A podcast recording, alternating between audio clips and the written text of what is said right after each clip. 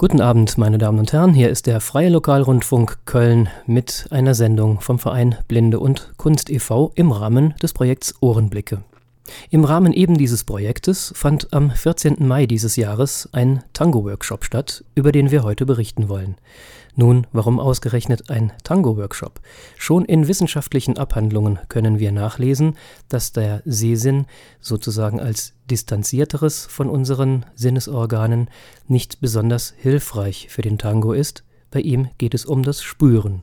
Dafür sind blinde Menschen natürlich besonders empfänglich, da sie das natürlich auch im Alltag tun. Nun lassen wir aber die wissenschaftlichen Abhandlungen Abhandlungen sein. Heute wollen wir tatsächlich über den Workshop und über diejenigen, die ihn geleitet haben, berichten. Der Workshop wurde von Ute Walter und Rolf Rehbecke geleitet. Beide seit Jahrzehnten Tango erfahrene Tanzlehrer. Die studierte Diplompädagogin und Erziehungswissenschaftlerin tanzt und unterrichtet schon seit ca. 25 Jahren den Tango. Neben dem traditionellen Tango bietet sie aber auch das Modell des Queer Tango an, dessen Mitinitiatorin sie ist. Wie hat Ute Walter ihre Liebe zum Tango entdeckt und was bedeutet er für sie? Zum Tango bin ich gekommen Mitte der 80er Jahre, als ich ein Konzert von Astor Piazzolla im Schauspielhaus gesehen habe. Das war zu Beginn dieser startenden Welle des Tangos in Europa. Und ich war ganz begeistert und sehr berührt von der Musik. Man sagt in Argentinien, nicht du suchst den Tango, sondern der Tango, der entscheidet sich für dich. Und so fühlt sich das auch so ein bisschen an. Das ist eine meiner größten Konstanten, eigentlich die Konstante in meinem Leben. Und äh, ja, ich habe meine Leidenschaft zu meinem Beruf gemacht. Ich habe viel wissenschaftlich auch geforscht zu unterschiedlichen Aspekten des Tangos, Tango und Achtsamkeit, Tango und Gender, Tango und Dialog und nutze das also nicht nur in Tango-Kursen, in herkömmlicher Tango-Tanzvermittlung, sondern arbeite auch mit diesen Konzepten im Bereich von Kommunikation Kommunikationstrainings oder mit ganz vielfältigen Berufsgruppen mit Psychotherapeutinnen und Therapeuten als Reconditioning zu deren therapeutischen Grundhaltung, weil eben der Tango, der auf einer Kommunikationsgrundlage beruht, also es gänzlich improvisiert im Vergleich zum Standard-Tango einfach eine hervorragende Möglichkeit bietet und auch es irgendwie zu einer Bedingung macht, dass man sich mit sich selbst und seinen eigenen Haltungen äh, auseinandersetzen muss, sonst kann der Tanz nicht gelingen. Er fördert einfach eine bestimmte Form von Wahrnehmung, die ganz essentiell zum Menschsein gehört. Ich habe das äh, an vielen Stellen schon mit dem Begriff oder Konzept der inneren Achtsamkeit gefasst. Es ist ja so, dass der Tango häufig mit so Begriffen wie Dialog oder Gespräch umschrieben wird. Und es ist ja wie in unserer Alltagskommunikation auch, gelingt ein Dialog ganz wesentlich, wenn wir sensibel sind für uns selbst, sensibel für das Gegenüber. Und das bestimmt maßgeblich die Qualität der Kommunikation. Und das, da eignet sich der Tango hervorragend als körperlicher Erfahrungs- und Übungsraum hinter der Sprache und viel, viel unmittelbarer solche Qualitäten zu entwickeln. Auch Rolf Rehbecke ist Tango-Lehrer allerdings durch einen völlig anderen Bezug zum Tango gekommen. Mein Hintergrund ist ein künstlerischer. Ich habe eine Ausbildung Schauspiel und Regie genossen und wesentlicher Bestandteil war klassisch akademisches Balletttraining. Und das hat mir sehr gut gefallen, weil es einfach für mich und meine Bühnentätigkeit mir ein, ein Bewegungsvokabular gab und vor allen Dingen auch eine Benennbarkeit und eine Vermittelbarkeit bekommen hat über das klassisch akademische. Kann man sehr gut Menschen das vermitteln. Es gibt klare Worte, klare Figuren. Ich habe also 10, 15 Jahre Bühnentätigkeit auch hinter mir. Und was ich immer schade fand, ist, dass äh, wenn man nicht auf der Bühne tanzt, klassisch akademisch eigentlich nirgendwo tanzen kann. Und ich habe dann über den Gesellschaftstanz einen kleinen Umweg gemacht, ein, zwei Jahre. Und bin dann über eine Freundin zu einer Tango Argentino Veranstaltung mitgekommen und habe dann ähm, sofort äh, mich in den Tanz verliebt. Ich habe sofort verstanden, äh, dass es ein improvisierter Tanz ist und ähm, das sind so viele Aspekte, die das so reizvoll machen. Das wird mich bis an mein Lebensende verfolgen.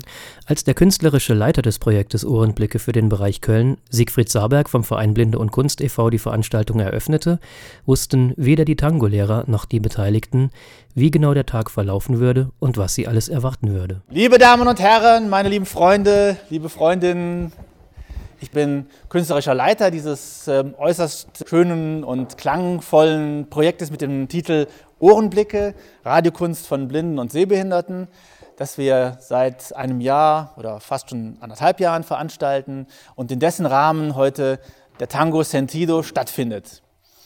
Ähm, viele wissen es, manche wissen es vielleicht noch nicht. Wir machen ähm, Radiosendungen in einem EU-Projekt und eine Radiosendung wird der Tango sein.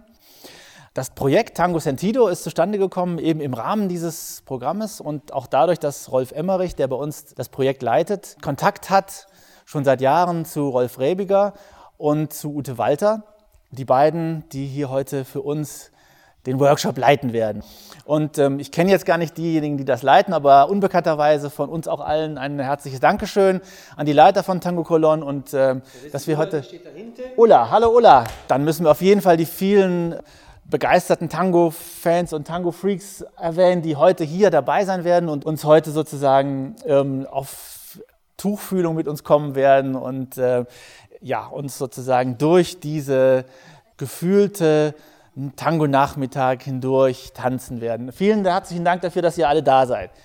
Dankeschön und äh, dass ihr alle gekommen seid als blinde Tänzer und Tanzerfahrene, ähm, aber auch als diejenigen, die das gerne kennenlernen möchten. Das ist ja auch die Idee, dass wirklich ähm, Leute, die dem Tanzen noch nicht so ähm, nahe gekommen sind, heute dabei sein werden.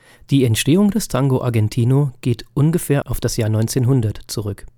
Entstanden ist er in den argentinischen Städten Montevideo und Buenos Aires. In den 20er Jahren kam er nach Europa und damit auch nach Deutschland. Der Tango Argentino wird oft als argentinisch bezeichnet.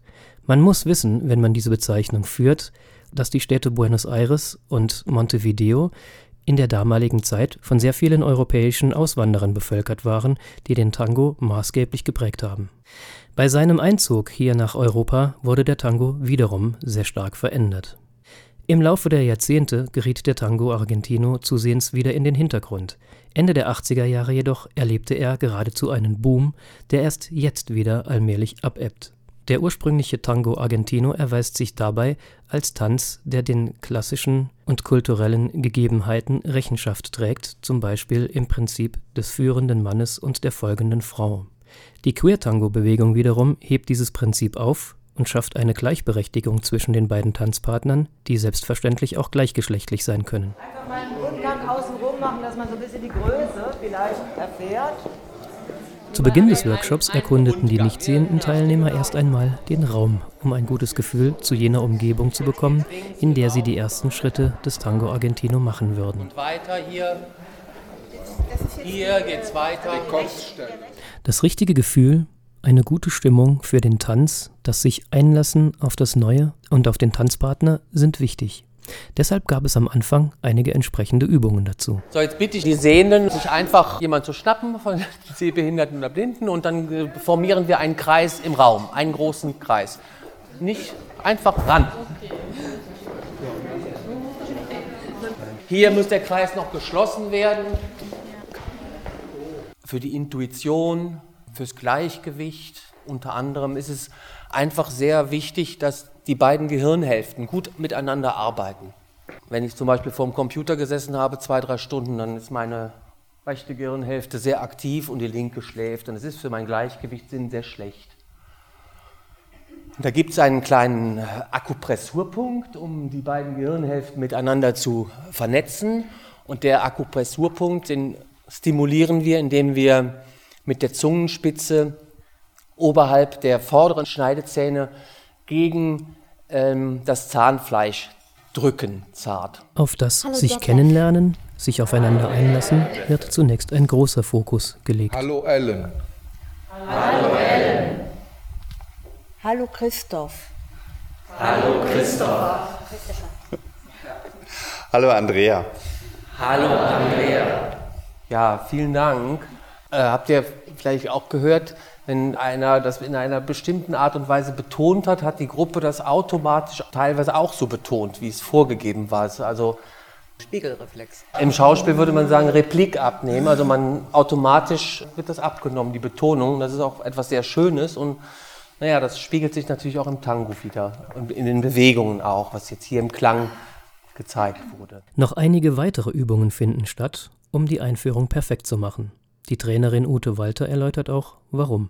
Im Tango brauchen wir so ein bisschen so ein erhöhtes Körperzentrum. Das heißt, immer wenn ich das Gewicht wechsle auf das andere Bein, dann bilde ich sozusagen über diesem Standbein, so heißt es im Tango, wie eine Art Muskeltower. Ich muss das so stabilisieren, dass ich auf diesem Bein stehen kann und damit das andere Bein auch ganz frei sein kann. Das heißt, immer wenn wir auf einem Bein stehen, gut nach oben ziehen, den Oberkörper.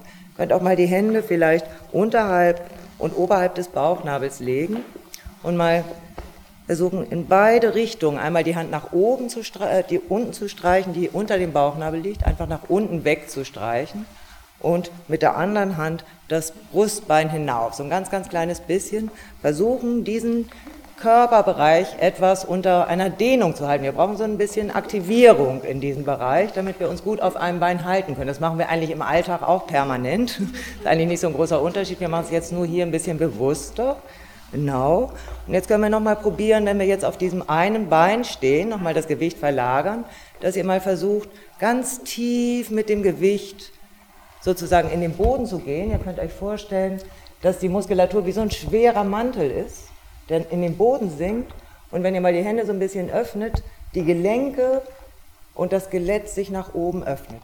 Immer mehr kommt dazu, bis das sowas entsteht wie der Schritt vor dem ersten Tango-Schritt das alleinige Gehen im Raum zur Musik unter Beachtung des bisher Gelernten. Dann schließen wir nochmal die Beine mit dem Gewicht auf beiden Füßen und äh, stellen uns mal vor, dass wirklich eine Achse durch den ganzen Körper läuft. Die tritt in den Fußsohlen ein und am Scheitel wieder aus. Und diese Achse, dieser Strahl, der darf im Tango nicht gebrochen sein, wie in anderen Tänzen vielleicht, sondern wir versuchen, die möglichst gerade zu halten stabil zu halten. Könnt ihr euch vorstellen, vielleicht den Bauchnabel so ein ganz klein bisschen zur Wirbelsäule zu ziehen.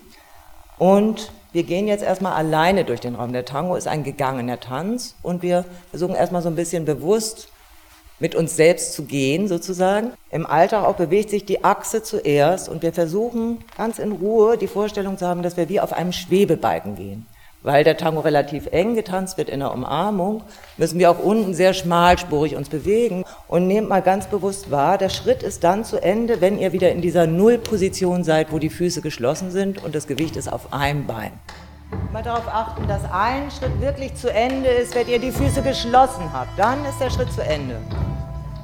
Ganz in Ruhe, stellt euch vor, dass ihr wie durch Wasser geht, damit die Bewegung ganz voll ist, wie durch Wasser gibt einen leichten Widerstand in der Bewegung.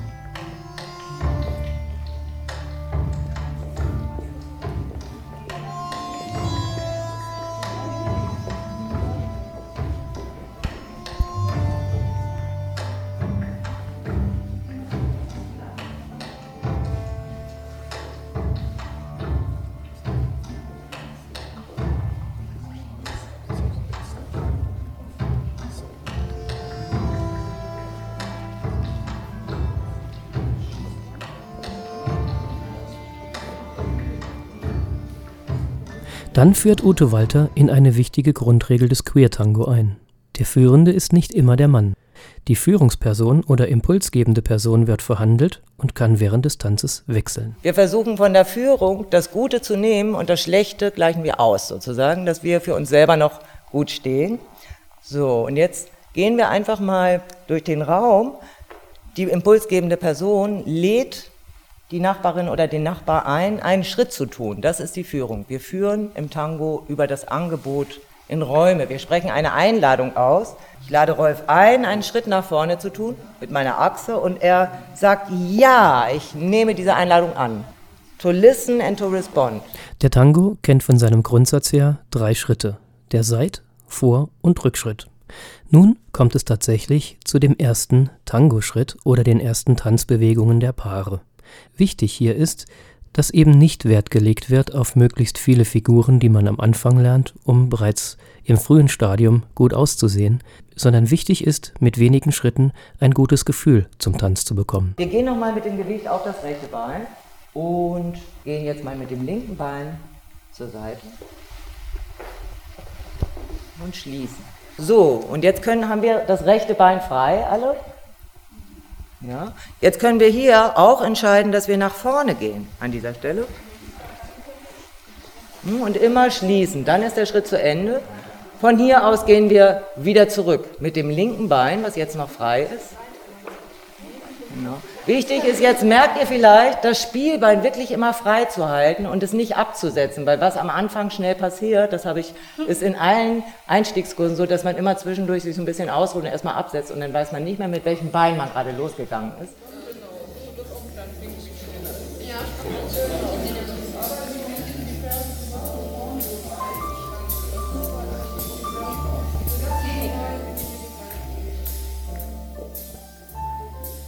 Dann gab es eine Pause, in der das Trainerpaar und die Beteiligten ein wenig durchschnaufen und nachdenken konnten. Und so kam es, wie es früher oder später immer kommt, wenn Blinde und Sehende zusammenarbeiten, zu einer Diskussion über die Political Correctness.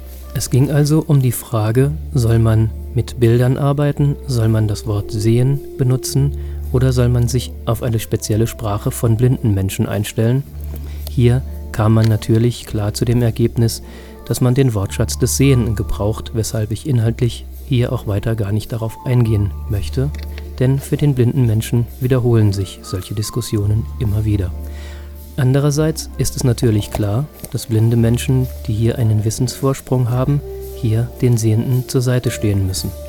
In diesem zweiten Teil wurden ganze Stücke durchgetanzt und die Erklärungen nahmen ab, einmal davon abgesehen, dass die Schrittfolgen immer mehr aufgebaut wurden. So kam man bis zu dem Punkt, an dem die Tanzpaare bis zu fünf Schrittfolgen aus den drei Grundschritten bestehend hintereinander tanzen sollten und dann die Führung wechseln sollte. Am Ende eines solchen Workshops steht immer die Befragung der Beteiligten aus. Was hielten Sie von dem Erlebten? Reim und Martina, ich sehe euch gerade als Paar hier stehen. Ihr seid ja ein Paar auch im wirklichen Leben. Die ersten Schritte sind gemacht. Wie fühlt ihr euch? Was sind eure ersten Eindrücke? Ja, es ist alles gar nicht so einfach, äh, wie auch im äh, echten Leben. Man muss wirklich die Rollen klären. Wer führt, wer hat zu folgen und es ist sehr eng mit dem wahren Wehen verbunden. Martina, wer hat geführt bei euch? Wir haben gewechselt. Also, aber ich muss sagen, ich lerne gerade meinen Partner neu kennen. Das ist interessant. Kannst du das näher erklären? Die Reaktionen sind anders als im wahren Leben. Also ich ähm, habe beim Tanzen gedacht, normalerweise versteht er mich immer sofort. bei diesem Tanz braucht es halt länger, bis er versteht, was ich will. Woran es auch immer liegen mag. Leslie, was sind deine ersten Eindrücke? Am Anfang haben wir viel geübt und viele Sachen vor dem Tanz gemacht. Jetzt sind die ersten Schritte erfolgt. Was denkst du, was ist das für ein, dieser Tanz für ein, für ein Medium für dich? Wie fühlst du dich dabei? Zuerst war ich sehr unsicher, weil natürlich will man alles richtig machen und das geht natürlich nicht auf Anhieb. Aber jetzt komme ich langsam so ein bisschen im Schwung und jetzt merke ich, wie sensuell das ist. Das ist ein sehr angenehmes, schwebendes Gefühl. Aber ich könnte mir vorstellen, wenn man das wirklich so wie die Profis das machen, mit engem Kontakt und das ist eine Sprachchoreografie, dass das sehr schön und auch ziemlich erotisch sein kann. Okay, neben dir sitzt ein Kollege, sehend nehme ich an. Wie war es für dich? Es war sehr interessant, einmal zu spüren, wie Menschen, die nicht sehen können, auf das, auf das Element führen und folgen und kommunizieren, so bei den ersten Schritten reagieren. Also es ist, ist spannend und macht Spaß. Wie war das anders? Es war insofern anders, als dass ein, ein, Mensch, der sieht, versucht auch noch über die Komponente Sehen das Folgen zu kompensieren, was falsch ist, ähm, was hier also viel deutlicher und einfacher am Anfang umzusetzen ist mit einem blinden Anfänger als mit einem sehenden Anfänger. Aber den Sehenden muss man sehr häufig sagen, macht die Augen zu und hört auf den, euren Körper. Was mir auffällt, ist, dass ähm, seitens der Nichtsehenden oder weniger gut Sehenden wesentlich mehr Vertrauensvorschuss gegeben wird in die Führung als bei den sehenden Damen, die Tango gerade am Lernen sind, die noch sehr auf äh, Selbstkontrolle und Selbstschutz bedacht sind und selber entscheiden wollen, was wie passiert. Mhm. Und da sind äh, die Damen, die nicht sehen, viel antizipativer. Also ich denke auch, dass das Verstehen wollen bei den Sehenden wesentlich ausgeprägter ist. Auch sozusagen der Kontrolldrang, der damit zusammenhängt, weil ich ja selber autonom meine Orientierung habe und das sich überlassen den Sehenden wesentlich äh, schwerer fällt. Neben mir steht noch jemand. Was waren deine ersten Eindrücke und was würdest du zu diesem Phänomen eigentlich auch sagen? Also ich tanze auch Tango seit äh, über einem Jahr. Es ist für mich nicht neu. In beiden Rollen. Ich versuche beide Rollen zu tanzen und ähm, Ich habe gerade mit einer blinden Frau, äh, Martina, getanzt und für mich war erstaunlich, dass sie eigentlich sehr schnell alles wahrgenommen hat und äh, sie hat auch versucht zu führen und das ist ihr auch äh, sehr gut gelungen, finde ich. Und da, da, denke ich mir auch so, dieses herkömmliche Rollenspiel führen, folgen, das ist vielleicht bei den Menschen mit Sehbehinderung auch ähm, anders entwickelt oder anders wahrgenommen werden. Ähm, ich konnte teilweise auch noch ein bisschen sehen, was der Nachbar oder die Nachbarin so gemacht hat von den Schritten. Ja, beim Tanzen selber war es dann erstmal ähm, so, dass ich mich habe führen lassen. Man muss halt einfach spüren, was der Partner macht. Und es war halt schon mal so eine sehr tolle Erfahrung, das jetzt mal so auszuprobieren. Detlef, ihr zwei seid ja auch ein Paar im wirklichen Leben. Und ihr wart auch äh, hin und wieder zusammen eben auf der Tanzfläche. Du bist nicht sehend, Ellen, du siehst. Was sind deine ersten Eindrücke, Detlef? Wie fühlst du den Tanz? Ja, ich finde es halt schön, den Tanz zu lernen. Man wird gezwungen, in Anführungszeichen, in den anderen reinzuhören, wie er führt oder sich selbst auch wiederum auszudrücken, damit man den anderen führen kann, damit der andere einen auch versteht. Es kommt nicht so darauf an, dass man es sofort kann und man kann sich da reingleiten lassen.